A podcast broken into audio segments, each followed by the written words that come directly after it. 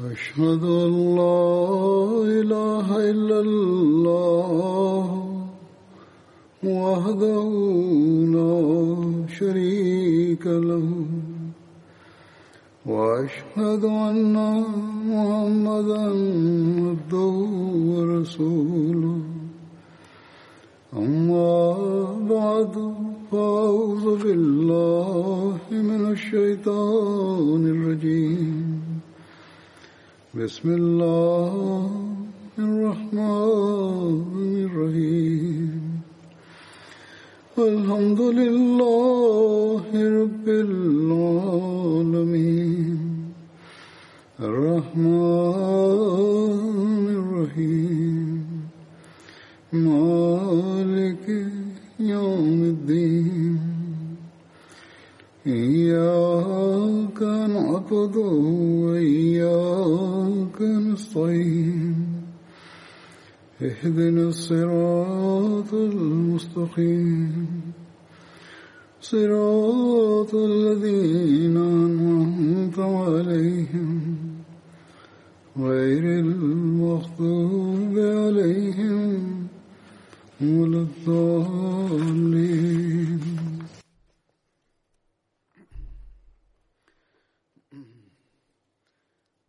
Ассаламу алейкум ва рахматуллах. В прошлой пятничной проповеди было упомянуто о том, что посланнику Аллаха, мир ему и благословение Аллаха, было повелено наказать иудейское племя Бану Курайза за их предательство.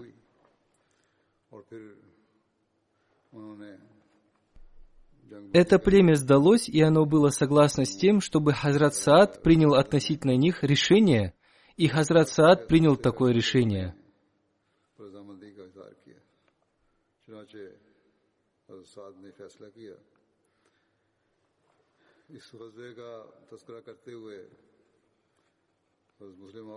Вспоминая об этом событии, Хазрат Абитаванный Реформатор написал об этом следующее. Суровое испытание, длившееся около 20 дней после битвы Урва, завершилось. И мусульмане вновь смогли дышать свободно, но им все еще было необходимо выяснить отношения с племенем Бану Курайза. Это племя вероломно нарушило договор с мусульманами, что не могло пройти бесследно.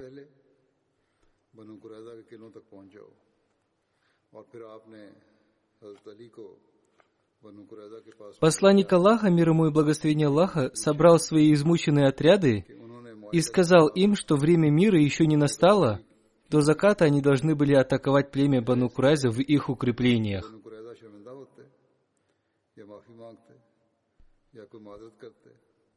Затем он послал Хазрата Али, да будет доволен им Аллах, к племени Бану Курайза, чтобы спросить их, почему они нарушили свою торжественную клятву. Бану Курайза в связи с этим не выразила никакого сожаления и не пожелала извиниться за свою измену. Вместо этого они оскорбили Хазрата Али и других мусульман и начали гнусно глумиться над посланником Аллаха, мир ему и благословение Аллаха, и женщинами из его семьи. Они сказали, что не знают, кто такой Мухаммад, и не помнят никакого договора с ним.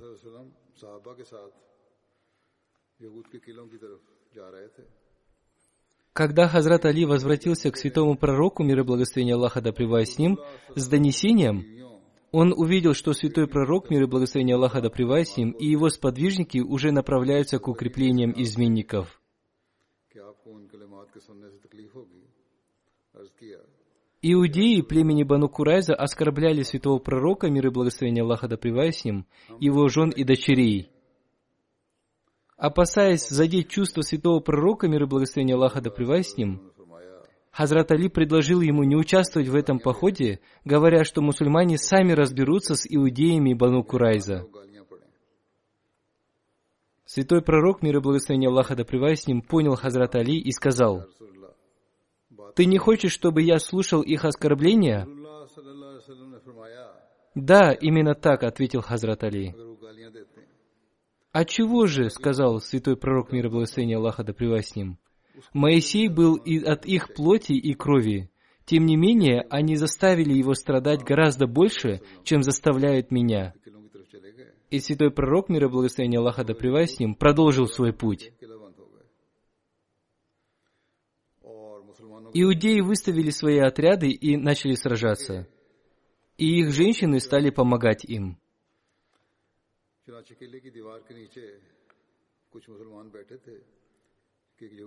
Некоторые мусульмане оказались под самой стеной укреплений. Увидев это, иудейская женщина скатила на них камень, под которым погиб один из мусульман. Схватка продолжалась несколько дней. По истечении этого времени иудеи осознали, что не смогут больше сражаться, и их вожди отправили святому пророку, мир и благословение Аллаха Таприва с ним, послание с просьбой прислать им Абулубабу, вождя племени Аус, дружественного иудеям. Они хотели спросить у него совета о возможном примирении. Святой пророк, мир и благословение Аллаха да с ним, послал Абулубабу к иудеям, и они спросили у него, должны ли они сложить оружие и подчиниться святому пророку, мир и благословения Аллаха, да с ним. Абулубаба ответил, что они обязаны поступить так.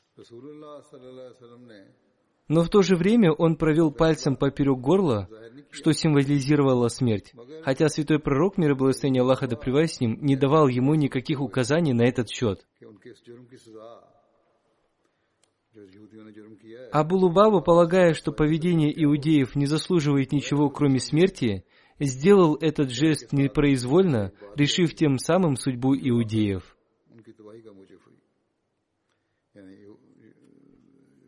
Они отказались принять предложение Абулубабы и подчиниться святому пророку мир и благословения Аллаха да с ним. Если бы они согласились на это, наибольшим наказанием для них было бы изгнание из Медины. Но, к своему несчастью, они предпочли иное. Они сказали, что вместо подчинения святому пророку, мир и благословение Аллаха да с ним, они согласны подчиниться Сааду бин Муазу, одному из вождей союзного им племени Аус. Они соглашались на любое наказание, которое им будет назначено. При этом между ними начались споры. Некоторые говорили, что их племя действительно нарушило соглашение с мусульманами, в то время как поведение мусульман указывало на то, что они честны и правдивы, и религия их также истина. Те, кто думал так, перешли в ислам. وہ لوگ اپنا مذہب ترک کر کے اسلام میں داخل ہو گئی جنہوں نے اختلاف کیا تھا ایک شخص عمر بن سودا Амар бин Сода, один из иудейских вождей, порицая своих людей, говорил, «Вы совершили поступок, противный вероучению, и нарушили данное слово. Теперь у вас лишь два выхода – либо принять ислам, либо платить джизью, налог с иноверцев за неисполнение военной повинности».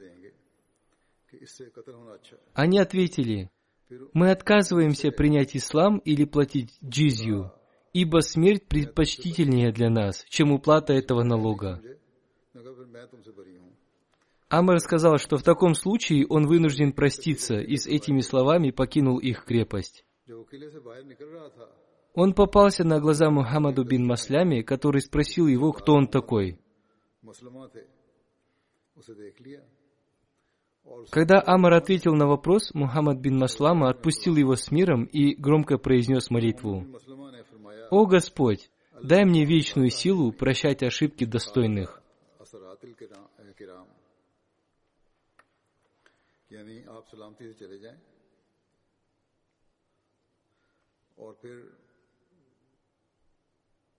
Смысл произнесенного заключается в том, что этот иудей выразил раскаяние и сожаление по поводу поведения своего народа. Нравственным долгом мусульманина являлось таким образом простить человека, подобного ему. Отпустив иудея с миром, Мухаммад бин Масляма совершил добрый поступок. Поэтому он просил Бога дать ему силы совершать такие добрые поступки и в будущем.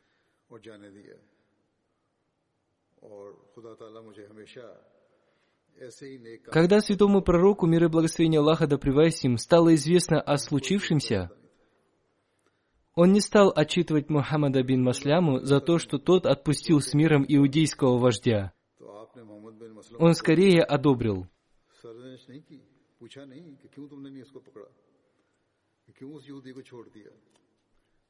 Решимость завершить дело миром и подчиниться решению святого пророка, мир и благословения Аллаха да привасим, были высказаны лишь отдельными иудеями. Как народ, они оставались твердокаменными и отказались подчиниться святому пророку, мир и благословения Аллаха да привасим, желая вместо этого подчиниться Сааду бин Муазу.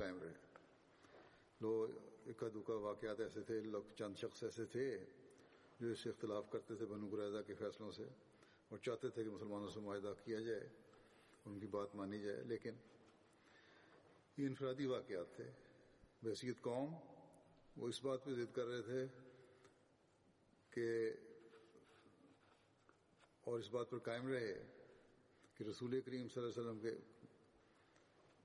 Святой пророк, мир и благословение Аллаха да им, согласился на их предложение – и послал весь Сааду бин Муазу, который лежал раненым, прося его прийти и вынести решение по поводу измены иудеев. Как только слово святого пророка, мир и благословение Аллаха да им, было оглашено, ауситы, будучи давними союзниками Бану Курайза, побежали к Сааду и стали уговаривать его вынести решение в пользу Бану Курайза. Племя Хазрач, которое они уговаривали, всегда старалось спасти тех иудеев, которые находились с ними в союзнических отношениях.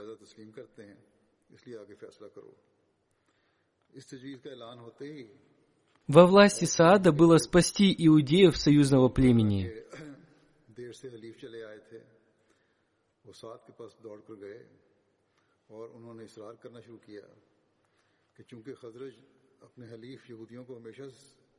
سزا سے بچا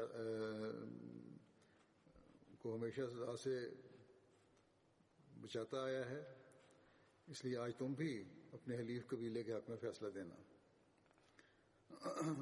سات زخموں کی وجہ سے سواری پر سوار ہو کر بنو قریضہ کی طرف روانہ ہوئے۔ سات ورخم отправился к بنو قریضہ ان کے دائیں بائیں دوڑتے جاتے تھے۔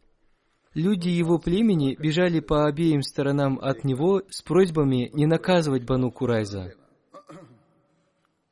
Саад отвечал лишь, что человек, выносящий решение о судьбе других, обязан быть достойным доверия, и ему необходимо оправдать доверие честностью.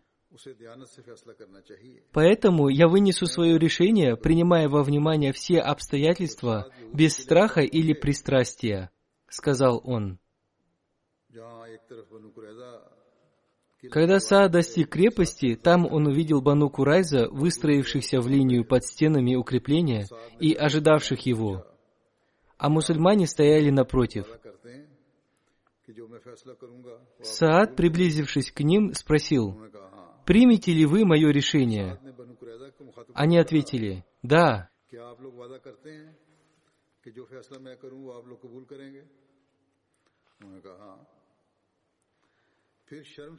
Повернувшись к Бану Курайза, Саад задал им тот же вопрос, и иудеи также высказали свое согласие. Затем он почтительно обратил свое лицо туда, где сидел святой пророк, мир и благословение Аллаха да с ним, и спросил, будут ли люди на той стороне согласны с его решением.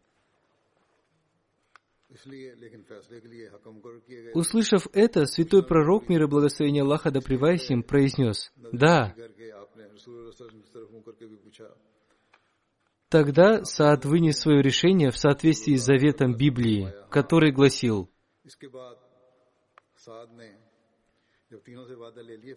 «Когда подойдешь к городу, чтобы завоевать его, предложи ему мир.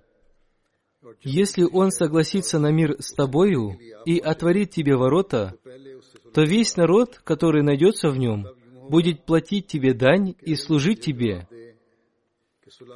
Если же он не согласится на мир с тобою и будет вести с тобою войну, то осади его. И когда Господь, Бог твой, предаст его в руки твои, порази в нем весь мужской пол острием меча. Только жен и детей, и скот, и все, что в городе, всю добычу его возьми себе, и пользуйся добычей врагов твоих, которых передал тебе Господь, Бог твой. Так поступай со всеми городами, которые от тебя весьма далеко, которые не из числа городов народов сих. А в городах сих народов, которых Господь, Бог твой, дает тебе во владение, не оставляй в живых ни одной души, но предай их заклятию. Хеттеев и Амареев, и Хананеев, и Фаризеев, и Ивеев, и Иевусеев, как повелел тебе Господь, Бог твой, дабы они не научили вас делать такие же мерзости, какие они делали для богов своих, и дабы вы не грешили пред Господом, Богом вашим.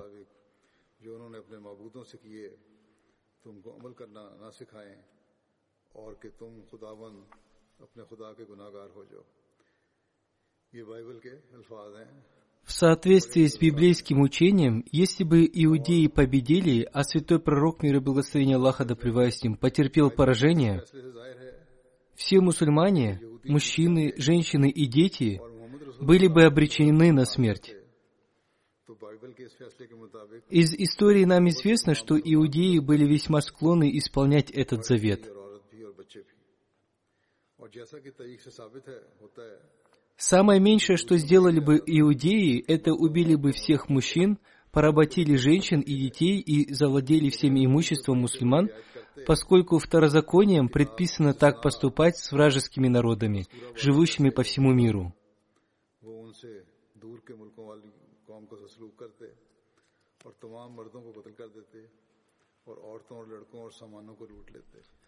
Саад испытывал к Бану Курайза дружественные чувства, и его племя находилось в союзе с их племенем.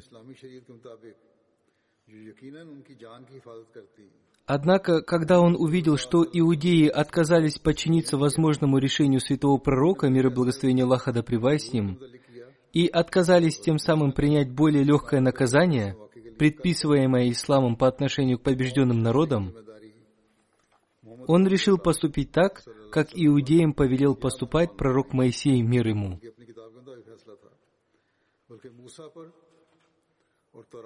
Ответственность за этот приговор лежит не на святом пророке, мир и благословение Аллаха да им, или мусульманах, но на пророке Моисее, мир ему, и его учении, а также на иудеях, которые так жестоко обошлись с мусульманами и другими народами.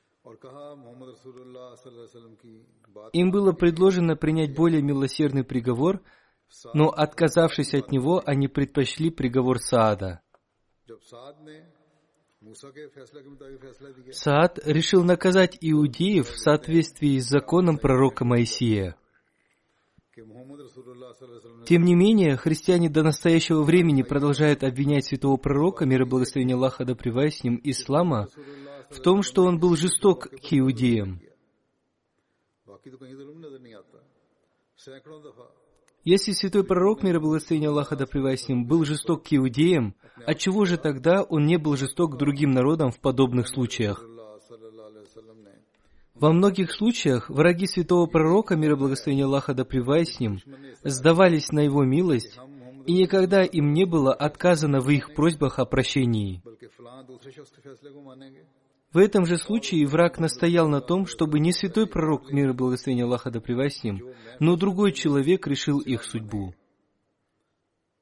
Этот избранник иудеев, будучи третейским судьей между ними и мусульманами, принародно вопросил и святого пророка, мир и благословение Аллаха да с ним, и иудеев, будут ли они все согласны с его приговором. И только после того, как обе стороны высказали свое согласие, он объявил приговор. Он не был ничем иным, как приложением Моисеева закона к самим иудеям. Почему же они не приняли его? Или они не считали себя последователями пророка Моисея? Если жестокость и имела место, то это была жестокость иудеев по отношению к самим себе. Иудеи отказались принять приговор святого пророка, мир и благословения Аллаха да пребывает им, и пожелали вместо этого применения своего закона к самим себе. Жестокостью приговора они обязаны прежде всего пророку Моисею, который предписал подобную жестокость по отношению к покоренным народам и сделал так по повелению Бога. Христианские авторы не должны изливать свою неприязнь на святого пророка Ислама, мир и благословение Аллаха да с ним. Они должны проклинать пророка Моисея, назначившего такое жестокое наказание для побежденных народов, или же Моисеева Бога, который якобы повелел ему поступить так.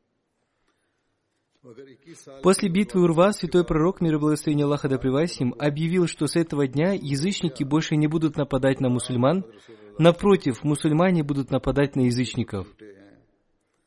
Ситуация изменилась. Мусульманам было уготовано совершить нападение на те племена и группы, которые до сего времени столь яростно нападали на них и наносили им ущерб. То, что сказал святой пророк, мир и благословение Аллаха да с ним, не было пустой угрозой. Во время битвы Урва меканские идолопоклонники не понесли каких-либо существенных потерь, их людские потери были крайне незначительны. Однако не прошло и года, как они были готовы снова напасть на мусульман, подготовившись к этому еще более тщательно. Вместо армии в 20 тысяч человек они могли бы собрать для новой агрессии против мусульман армию в 40, а то и в 50 тысяч человек. Они обладали возможностью собрать армию и в 100, и в 150 тысяч. Прошел уже 21 год с тех пор, как враги ислама начали делать все, что было в их силах для уничтожения ислама и мусульман.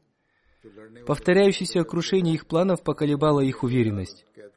Они начали опасаться, что учение святого пророка, мир и благословение Аллаха да с ним, верно, и с ним невидимый Бог, которому он учил поклоняться. Боязнь, что святой пророк, мир и благословение Аллаха да с ним прав, а они не правы, уже проникла в их сознание. Но не было никаких внешних признаков проявления этой боязни. В реальности некоторые продолжали поступать так, как им было всегда присуще. Они обращались к своим идолам и поклонялись им, как велел народный обычай. Но дух их был сломлен. Внешне они жили жизнью язычников и неверных, но внутри в их сердцах, казалось, уже звучало эхо мусульманского призыва «Ля иляха илlallah» — «Нет Бога, кроме Аллаха». Хазрат Абу Саид Худри, да будет доволен им Аллах, повествует. Некоторые люди из числа иудеев спустились со своей крепости с тем условием, что они согласны принять решение Хазрата Саада бин Муаза. Посланник Аллаха, мир ему и благословение Аллаха, вызвал к себе Хазрата Саада, и он прибыл к нему верхом на осле. Когда он подошел к мечети, посланник Аллаха, мир ему и благословение Аллаха, сказал, «Встречайте своего вождя и лучшего среди вас». Затем, обратившись к нему, посланник Аллаха, мир ему и благословение Аллаха, сказал, «О, Саад, эти люди согласились с твоим решением». Хазрат Саад сказал, «Тогда в отношении них я принимаю следующее решение. Их воины должны быть убиты, их семьи должны быть взяты в плен. Посланник Аллаха, мир ему и благословение Аллаха, сказал, «Ты принял решение согласно желанию Бога». Или он сказал, «Ты вынес решение, подобающее правителю». Это повествование взято из Бухари. Хазрат Мирза Башир Ахмад подробно описал эти события. Сейчас я представлю вашему вниманию некоторые дополнительные сведения. В результате последовала война, и после 20-дневной осады эти злополучные иудеи племени Бану Курайза согласились спуститься из своих крепостей, чтобы быть судимыми по приговору такого человека, который, несмотря на то, что был их союзником, не находил милосердия в своем сердце из-за их злых планов. И несмотря на то, что он был воплощением справедливости, он не обладал тем же состраданием и нежностью в сердце, которые присутствовали в человеке, являющемся милосердием для всего человечества. Дело в том, что племя Ауз было давним союзником племени Бану Курайза, и Саад бин Муаз был вождем этого племени Ауз. Он был ранен в битве Урва и теперь находился на лечении на веранде мечети в Медине. Принимая во внимание их давний союз, вожди племени Бану Курайза сказали, Мы выбираем Саада бин Муаза в качестве нашего судьи. Мы примем любой вердикт, который он вынесет в отношении нас. Однако среди иудеев были и такие, кто не считал это народное решение правильным и считал свой народ преступником. В глубине души они были покорены истиной ислама. Несколько человек из их числа, согласно историческим данным трое, с радостью приняли ислам и стали повинующимся святому пророку, мир и благословение Аллаха да с ним. Был и четвертый, который не стал мусульманином, но ему было так стыдно за предательство своего народа, что когда племя Бану Курайза решило вступить в войну против святого пророка, мир и благословение Аллаха да с ним, он покинул Медину, сказав, «Мой народ безмерно предал Мухаммада. Я не могу участвовать в этом предательстве». Однако остальная часть народа осталась непоколебимой в своем упрямстве и настояла на том, чтобы сделать Саада своим арбитром. Святой пророк, мир и благословение Аллаха да с ним, согласился с этим, после чего он отправил несколько сподвижников из числа ансаров за Саадом. Саад прибыл верхом, и по дороге несколько человек из племени Аус настойчиво умоляли его, говоря, что они являются союзниками Бану Курайза. И так же, как племя Хазрач относилось к своему союзному племени Бану Каинка с милосердием, вы также проявите снисходительность к Бану Курайза, не подвергайте их суровому наказанию. Сначала Саад молча выслушал их просьбу, но когда они стали слишком настойчивы, он ответил, «Уже пришло то время, когда Саад не будет беспокоиться в связи с упреками любого, кто станет возражать против справедливости». Услышав такой ответ, они замолчали. Когда Саад приблизился, святой пророк, мир и благословение Аллаха да с ним, наставлял своих спутников. Встречайте своего вождя и помогите ему спешиться. Когда Саад спешился и направился к святому пророку, мир и благословение Аллаха да с ним, он сказал, «Саад, Бану Курайза выбрали тебя в качестве твоего судьи и они согласились подчиниться любому решению, которое ты сочтешь подходящим. Услышав эти слова, Саад поднял глаза на людей своего племени Аус и сказал, «Принимаете ли вы Бога как свидетеля и даете ли вы твердое обещание, что будете обязаны действовать в соответствии с приговором, который я вынесу в отношении Бану Курайза?» «Да, мы обещаем», — сказали люди. Затем он указал рукой в ту сторону, где сидел святой пророк, мир и благословение Аллаха да с ним, и сказал, «Обещает ли почтенный человек, сидящий здесь, что он будет обязан исполнить мой приговор?» Святой пророк, мир и благословение Аллаха да с ним, ответил, «Да, я обещаю». После того, как этот договор и соглашение были подтверждены, Саад объявил свое решение. Воины Бану Курайза будут казнены их женщины и дети будут взяты в плен, а их богатство будет распределено между мусульманами. Когда святой пророк, мир и благословение Аллаха да им, услышал этот приговор, он неожиданно сказал, «Твой приговор — это божественный приговор». Другими словами, это был приговор, который нельзя было отменить. Смысл этих слов заключался в том, что приговор, относящийся к Бану Курайза, был вынесен при таких обстоятельствах, когда можно было ясно увидеть божественную силу, действующую в центре событий. И по этой причине чувство милосердия, которым обладал святой пророк, мир и благословение Аллаха да с ним, не могло предотвратить этот исход. Это действительно было правдой, потому что племя Бану Курайза попросило, чтобы к ним был послан Абу Лубаба, и когда с его языка слетели слова, которые совершенно не имели под собой никаких оснований, Бану Курайза отказались признать святого пророка, мир и благословение Аллаха да с ним, своим судьей и, полагая, что племя Аус отнесется к ним снисходительно, поскольку они были союзниками, они выбрали своим судьей Саада бин Муаза, вождя племени Аус. Однако Саад стал настолько решительным в отстаивании справедливости и равенства, что чувства родства и союзничества были полностью стерты из его сердца. Более того, прежде чем огласить свое решение, Саад взял у святого пророка, мир и благословение Аллаха да с ним, твердое обещание подтвердить, что это решение будет исполнено в полном объеме. Все это не могло быть простым совпадением. Воистину, в основе этих событий было божественное указание, и этот приговор принадлежал Богу, а не Сааду. Хазрат Мирза Башир Ахмад далее пишет, Похоже, что из-за предательства, измены, мятежа, беспорядков, убийств и кровопролития племени Бану Курайза, Небесный суд уже вынес решение о том, что его воинствующие члены должны быть изгнаны с лица земли. Божественное наставление, первоначально данное святому пророку, мир и благословение Аллаха да с ним, относительно этой битвы, также доказывает, что это было божественное указание. Однако Бог не желал, чтобы этот приговор был вынесен его посланником мира и благословения. Аллаха да с ним, и по этой причине, посредством проявления своей силы, Он отдалил от этого святого пророка мира и благословения. Аллаха да с ним, и этот приговор был объявлен Саадом.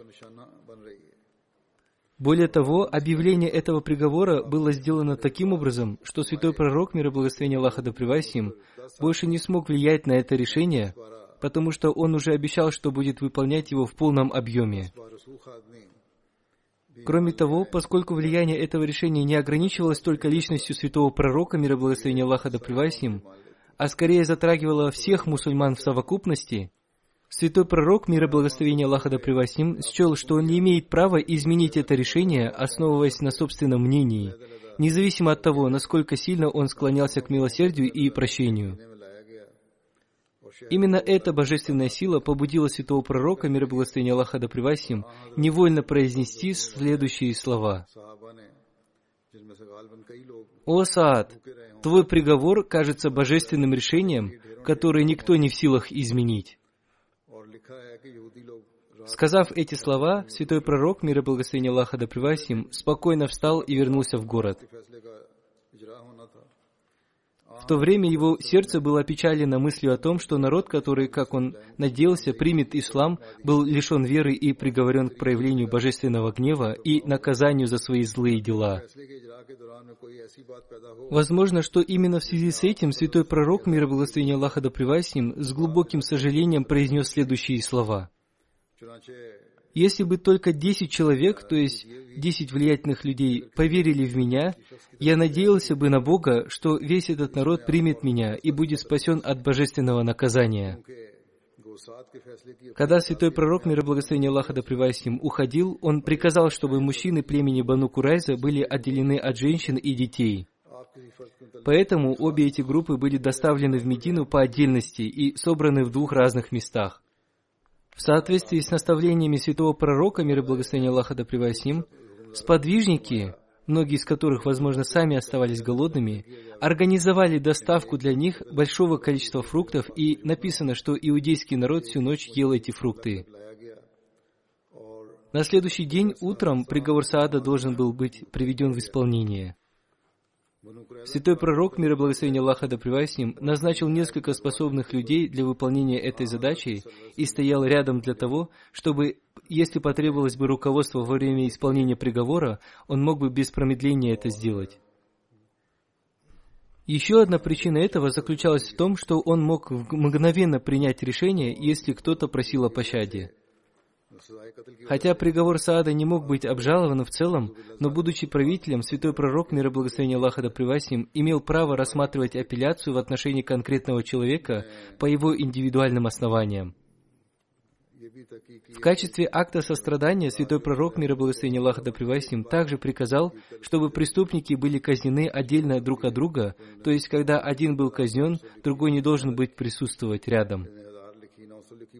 Таким образом, каждый преступник, привлеченный к ответственности, был казнен по приговору Саада отдельно.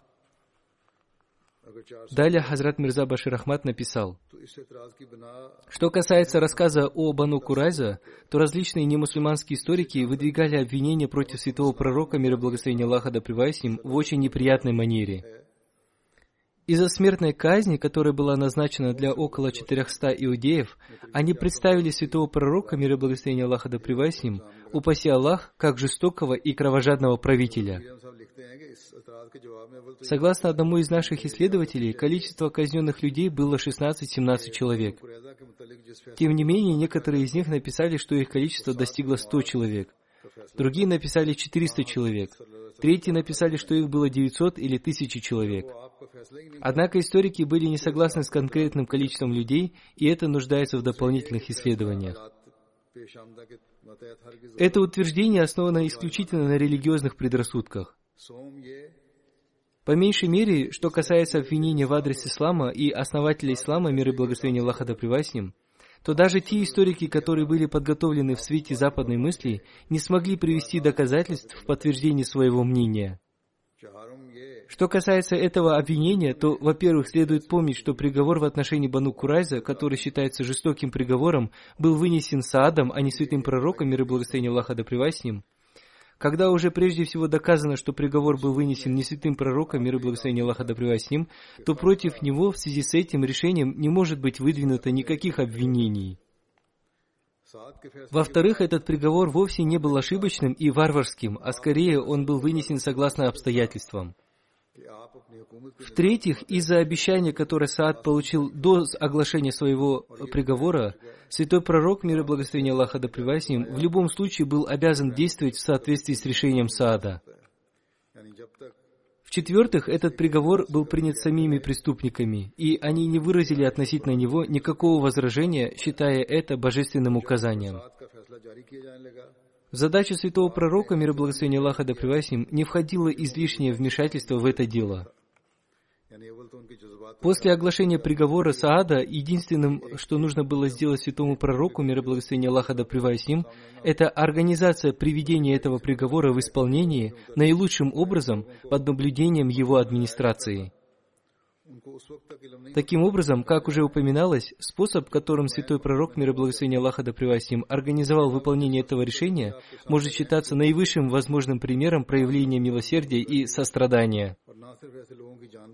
Если быть точным, то пока эти люди оставались в плену до приведения приговора в исполнение, святой пророк, мир и благословение Аллаха да с ним, организовал их проживание и питание наилучшим образом. Когда приговор Саада должен был быть приведен в исполнение, святой пророк, мир и благословение Аллаха да с ним, организовал исполнение этого приговора таким образом, чтобы он оказался наименее болезненным для преступников. Во-первых, принимая во внимание их эмоции, святой пророк, мир и благословение Аллаха да с ним, приказал, чтобы когда один преступник будет казнен, следующий не должен быть свидетелем этого. На самом деле, история гласит, что когда людей приводили на место казни, они не имели ни малейшего представления о том, куда их везут, пока они не добирались до места казни.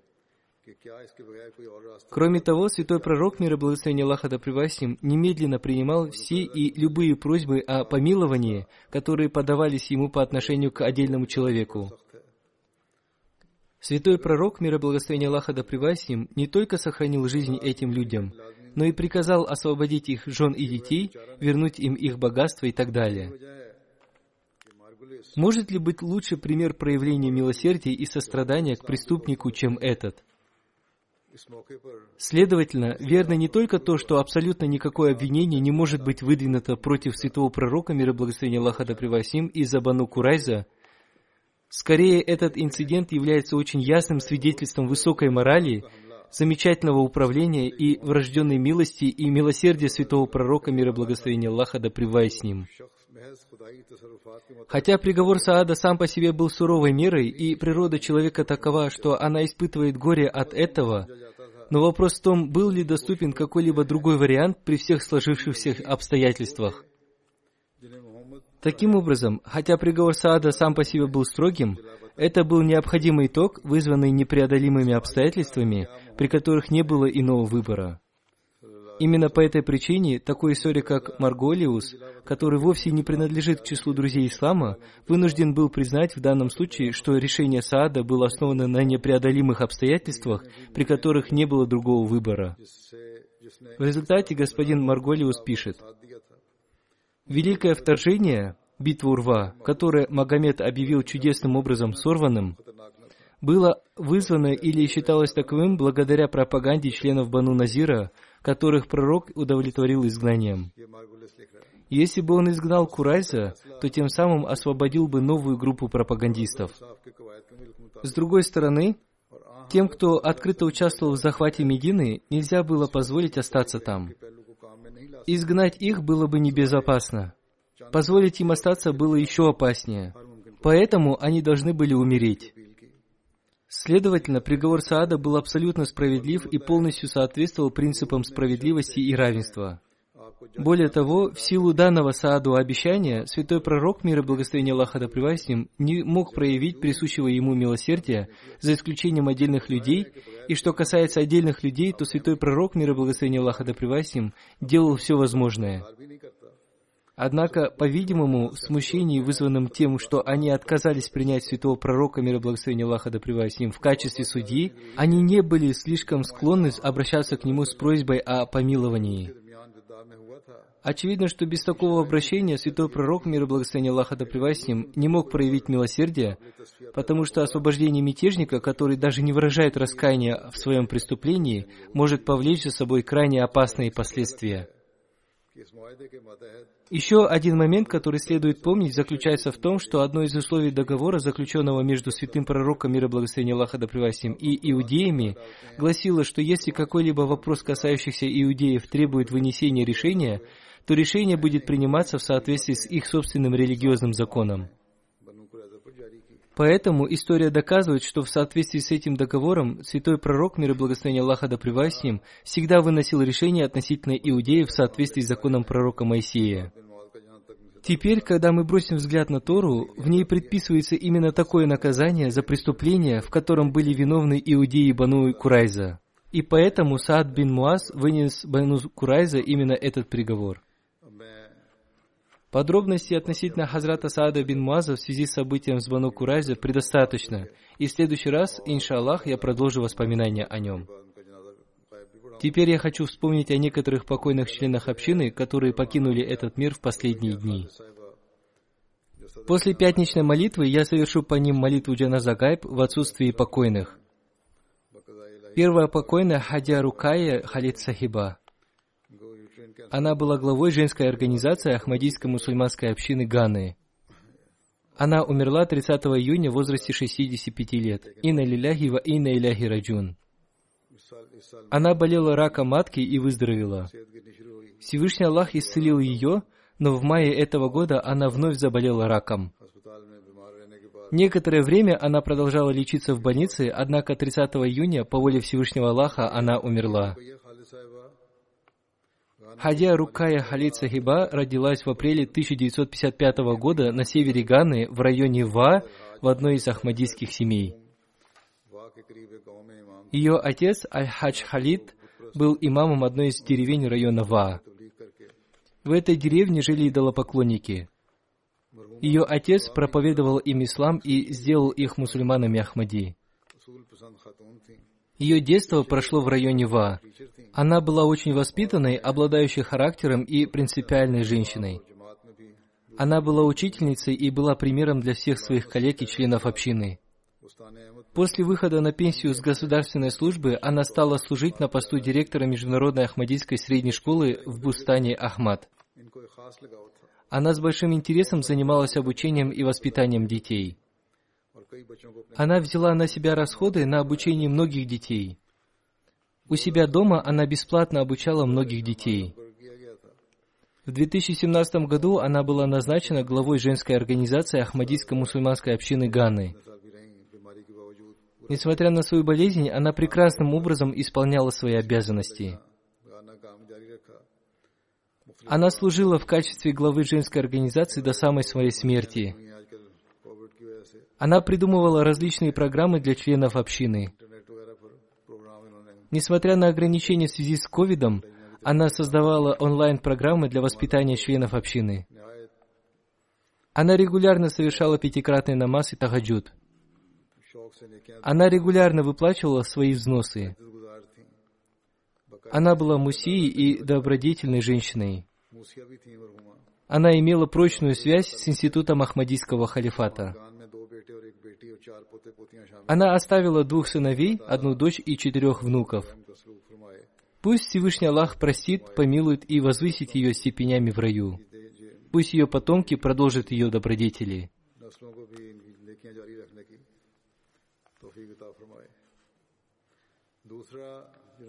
Вторая молитва будет совершена по Софии Бегим Сахибе, супруге ныне покойного уважаемого миссионера в Африке, США и Великобритании, шейха Мубарак Ахмада.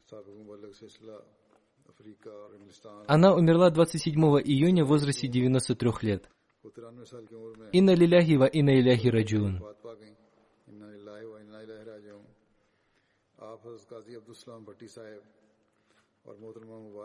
Она родилась в октябре 1926 года в семье Хазрата Кази Абдусаляма Бати и уважаемой Мубарака Бегим Сахибы.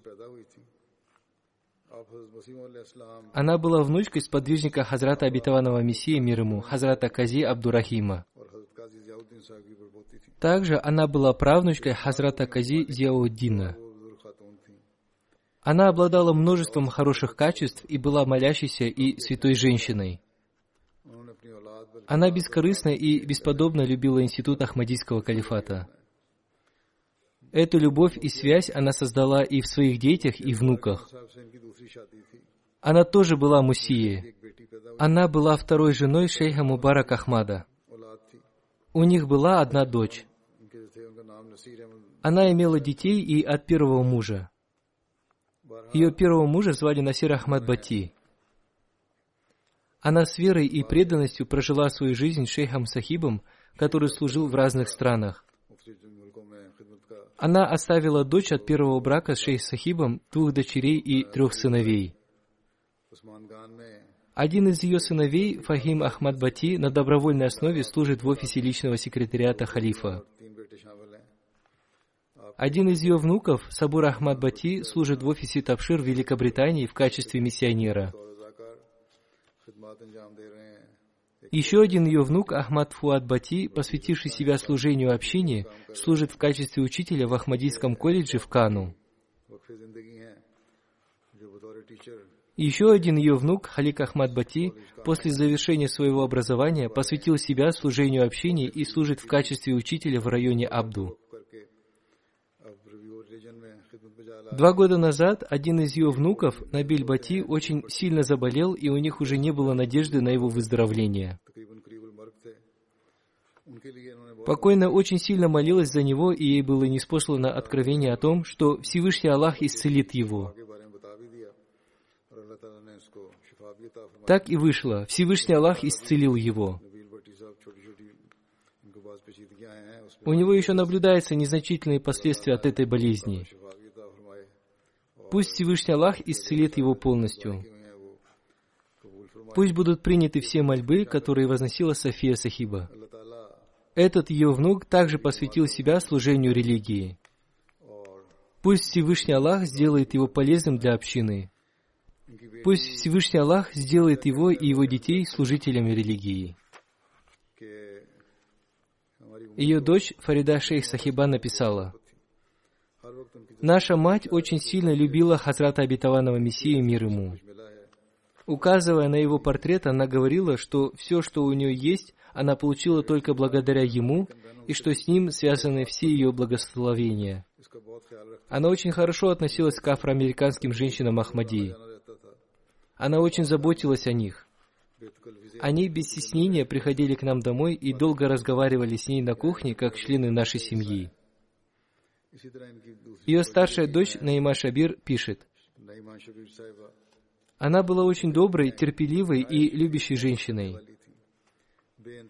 Она заботилась о других, не думая о себе. Она зародила в наших сердцах любовь к институту Ахмадийского халифата и всегда просила нас писать письма халифу времени. Она часто повторяла молитву Хазрата Обетованного Мессии мир ему в отношении своих детей. Она заботилась о бедных и сиротах, регулярно выплачивала свои взносы и подавала милостыню. Хазрат Третий Халиф Обетованного Мессии, да пребудет с милость Всевышнего Аллаха, проявляя особую любовь к ее мужу, совершил их обряд бракосочетания. Ее муж был миссионером, и его первая супруга умерла. Во время сватовства Хазрат Третий Халиф Обетованного Мессии, обращаясь к шейху Сахибу, сказал, что он очень рад его служению и поэтому желает наградить его за это.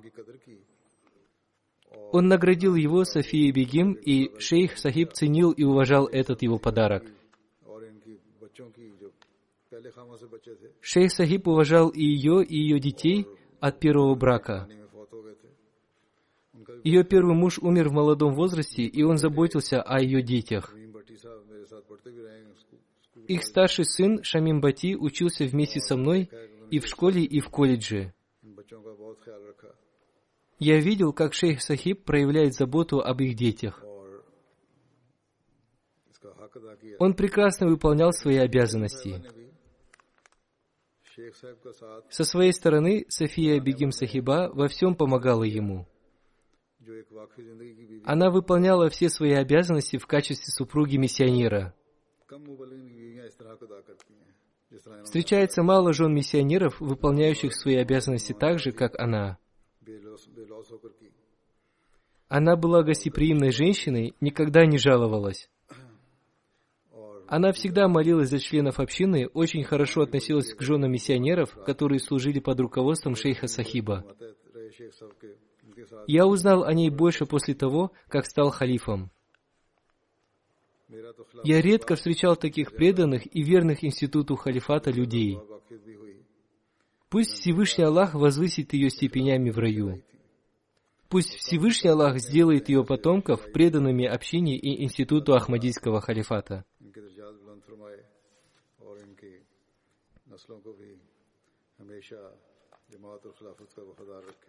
Следующая молитва будет совершена по учителю по линии Вакфиджидид, Али Ахмаду Сахибу. Он умер 18 июня в возрасте 86 лет. Инна лиляхи ва инна иляхи раджун. Его отец, Хазрат Мия Алла Дета, был сподвижником Хазрата Обетованного Мессии мир ему. Его отец принес обет верности Хазрату Обетованному Мессии мир ему в 1903 году во время его поездки в Джахлум. Его отец прошел пешком 10-12 миль из деревни и принес обет верности.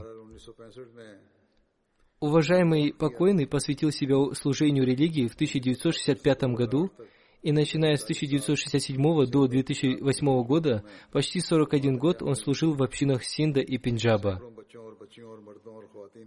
Он обучил чтению священного Корана сотни детей, мужчин и женщин. Благодаря его стараниям, проповедованиям и мольбам, десятки счастливых людей приняли Ахмадият. Он был муси.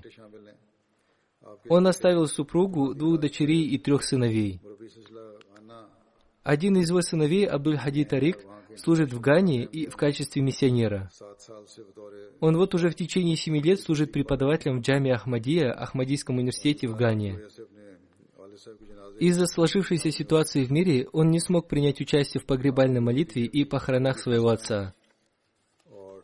Два его племянника также служат в качестве миссионеров. Три его внука выучили священный Куран наизусть. Макфур Ахмад Муниб Сахиб, миссионер, который сейчас служит в центре общины, пишет,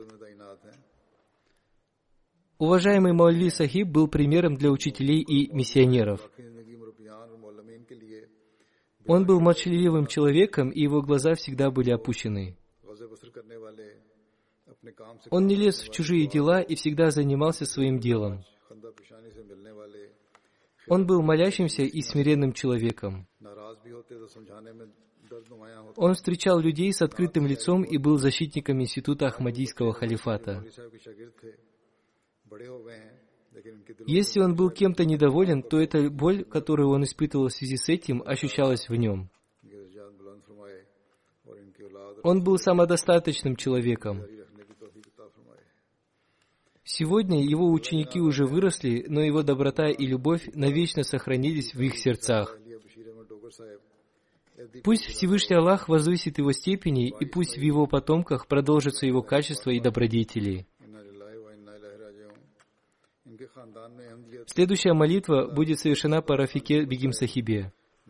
Она была супругой Башир Ахмада Догара Сахиба из деревни Ахдипур, округа Нароваль. По воле Всевышнего Аллаха она умерла 22 мая. Инна лиляхи ва инна ляхи раджун. В ее семью Ахмадият пришел посредством ее деда Хазрата Малик Сардар хан Догара, который тоже был сподвижником Хазрата Обетованного Мессии мир ему. Он был одним из вождей своей деревни. Ее сын Риаз Ахмад Догар пишет, «Я всегда видел ее соблюдающей посты и совершающей молитвы. Она была воздержанной женщиной. Она знала наизусть многие суры Священного Корана. Утром, сбивая молоко, она всегда декламировала суру Ат-Тагабун. Она регулярно совершала пятикратную молитву. Совершая молитву, она держала возле себя своих внучек, чтобы и они учились и полюбили совершать намаз. После намаза она долго оставалась сидеть на молитвенном коврике, восхваляя Всевышнего Аллаха. Она громким голосом читала священный Куран. Ее голос был слышен по всему дому. Она бесконечно любила и уважала институт Ахмадийского халифата. Она была сильно убеждена в принятии молитв халифа времени. Она с гордостью рассказывала людям, что один из ее сыновей служит миссионером, а два внука от сына и дочери учатся в джаме Ахмадия и в будущем станут миссионерами. Она всегда помнила о своих детях и говорила, что ее укрывает огромная милость Всевышнего Аллаха, поскольку ее дети и внуки дошли до всех уголков мира. Она оставила шесть сыновей, одну дочь и внуков. Ее сын Риаз Ахмад Дугар служит общине в Танзании. Из-за своего служения и ситуации в мире он не смог принять участие в ее похоронах. Пусть Всевышний Аллах одарит его терпением и мужеством. Один ее внук от дочери служит в Пакистане в качестве миссионера. Один ее внук от сына учится на пятом курсе в джаме Ахмадия Гана. Пусть Всевышний Аллах простит ее, смилуется над ней и возвысит ее степенями в раю. Пусть ее дети продолжат ее добродетели. В сегодняшнюю заупокойную молитву я включу и тех, о ком я уже рассказывал в своих предыдущих проповедях, но не успел совершить их заупокойную молитву. Это Насир Саид Сахиб, Гулям Мустафа Сахиб, доктор Накиудин Сахиб из Исламабада и Зульфикар Сахиб, миссионер из Индонезии. Пусть Всевышний Аллах простит их всех и смилуется над ними. Аминь.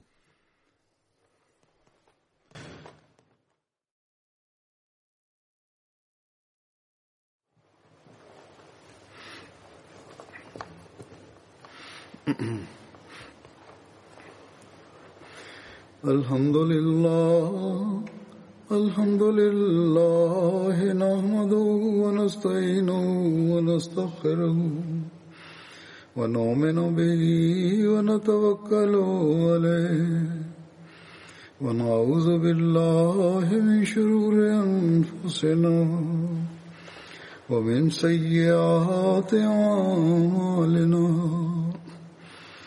من يهده الله فلا مضل له ومن يضلل فلا هادي له.